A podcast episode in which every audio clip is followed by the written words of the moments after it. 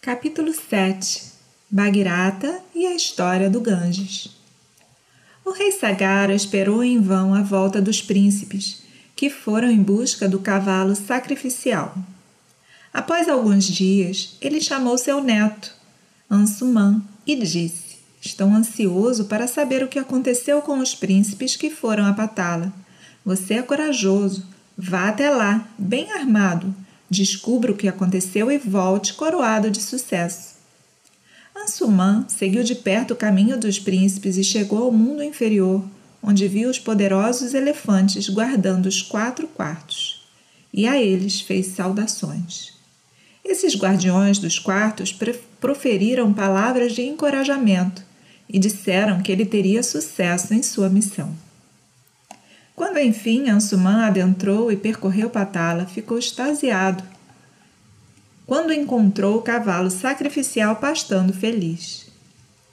Entretanto, ficou perplexo e angustiado quando viu montes de cinza por todo lado. Seriam esses montes os restos mortais dos seus tios? Garuda, o pássaro rei, irmão de Sumati, segunda esposa de Sagara, que lá estava por acaso, disse a Ansuman: Essas pilhas de cinza são tudo o que restou dos 60 mil filhos de Sagara que foram consumidos pelo olhar enraivecido do sábio Capila. Cara criança, leve o cavalo e complete o Iáguia, para essas cinzas serem regadas de acordo com os costumes, para que as almas dos príncipes possam descansar em paz. Ganges deve vir até aqui vindo da terra dos Devas.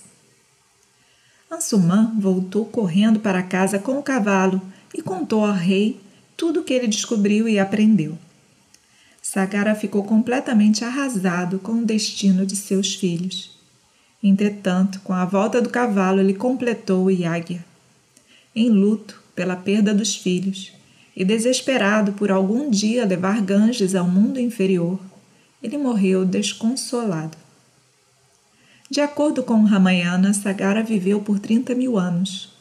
Números como 30 mil e 60 mil não devem nos confundir. 30 mil tanto pode ser um número muito grande, aleatório, ou mesmo apenas 30. E se quisermos, também podemos aceitar esses números literalmente.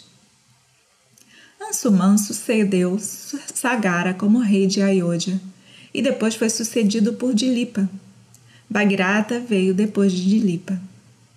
Ansuman e Dilipa, apesar de terem sido abençoados em outros aspectos, morreram sofrendo porque não foram capazes de levar o Ganges até Patala para salvar seus antepassados. Bagirata era um rei valoroso. Ele não tinha filhos. Desejando ter descendentes e esperançoso de levar Ganges até o mundo inferior, ele partiu para Gokarna, em penitência, deixando o reino nas mãos de seus ministros. Bagirata passou por severas austeridades, com fogo por todo lado, com a cabeça exposta ao sol, alimentando-se apenas uma vez por mês, ele continuou seu tapas. O nome de Bagirata passou a significar grande perseverança em qualquer boa causa. Brahma, satisfeito com os tapas, apareceu para Bagirata e perguntou: o que você deseja? Bagirata contou a ele dois de seus desejos. Se tiver pena de mim, me abençoe como uma criança, para que eu possa dar continuidade à linhagem dos meus antepassados. E também, amaldiçoados por Kapila Muni, meus antepassados jazem numa pilha de cinzas em Patala. As cinzas devem ser lavadas pelas águas do Ganges para que suas almas possam ascender ao paraíso. Por favor, ordene o Ganges que vá até lá. Brahma respondeu: Os devas estão felizes com os seus tapas. Seus desejos serão concedidos. Mas há uma dificuldade. A terra não consegue suportar a força da descida do Ganges. Somente Shiva pode suportar isso. Desse modo, direcione as suas penitências e preces a ele. Bagirata renovou seus tapas e continuou por muito tempo sem comida ou água, e por fim caiu nas graças de Shiva. Shiva apareceu e disse a Bhagirata: Concederei o seu desejo, receberei o Ganges em minha cabeça, que a graça dele caia sobre você. Quando Mahadeva, Mahadeva prometeu ajuda a Bhagirata, o Ganges começou sua descida ordenada por Brahma. Em sua arrogância, achou que poderia cair na cabeça dele e arrastá-lo em direção a Patala.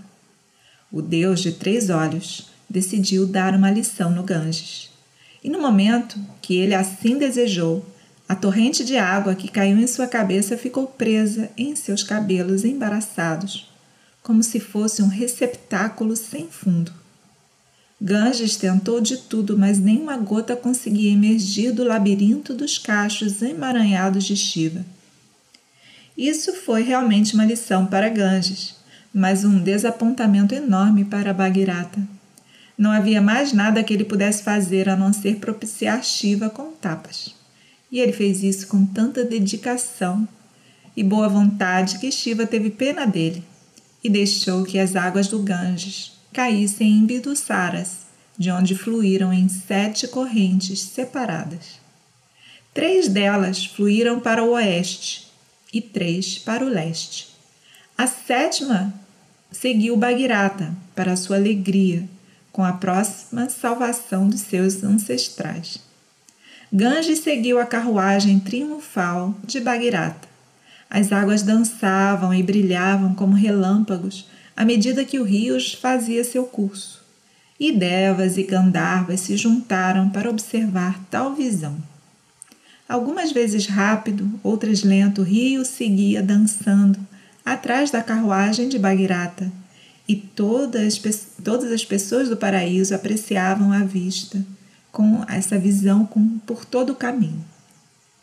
Em seu curso, Ganges danificou a plataforma para águias de um rishi chamado Janu. O rishi pegou toda a corrente na palma de sua mão e sorveu toda a água. E Ganges desapareceu novamente, deixando Bagirata totalmente perplexo. Os devas e outros rishis se dirigiram a Janu, imploraram a ele que perdoasse o Ganges e permitisse que Bhagirata colhesse os frutos de suas grandes austeridades e perseverança. O sábio cedeu e permitiu que Ganges saísse por sua orelha direita. Os devas ficaram contentes e abençoaram Ganges assim. Saindo do corpo do Rishi como o do útero de sua mãe, és agora Janavi, filha de Janu. Sem mais contratempos ou impedimentos, Ganges chegou a Patala pelo oceano. Com as águas sagradas, Bagirata celebrou os ritos fúnebres e assegurou para eles a entrada no paraíso. Os esforços de Bagirata por ter levado Ganges ao mundo inferior são conhecidos como Bagirati. Ao concluir sua narrativa, Vishvamitra abençoou os príncipes. O sol está se pondo, disse ele. Façamos nossas preces noturnas nas águas do Ganges, que foi trazido a esse mundo pelo ancestral de vocês. Aqueles que se banham nas águas sagradas do, do Ganges, ou leem ou escutam essa história divina com devoção, serão purificados pelo pecado e dotados de virtude, força, incansável entusiasmo.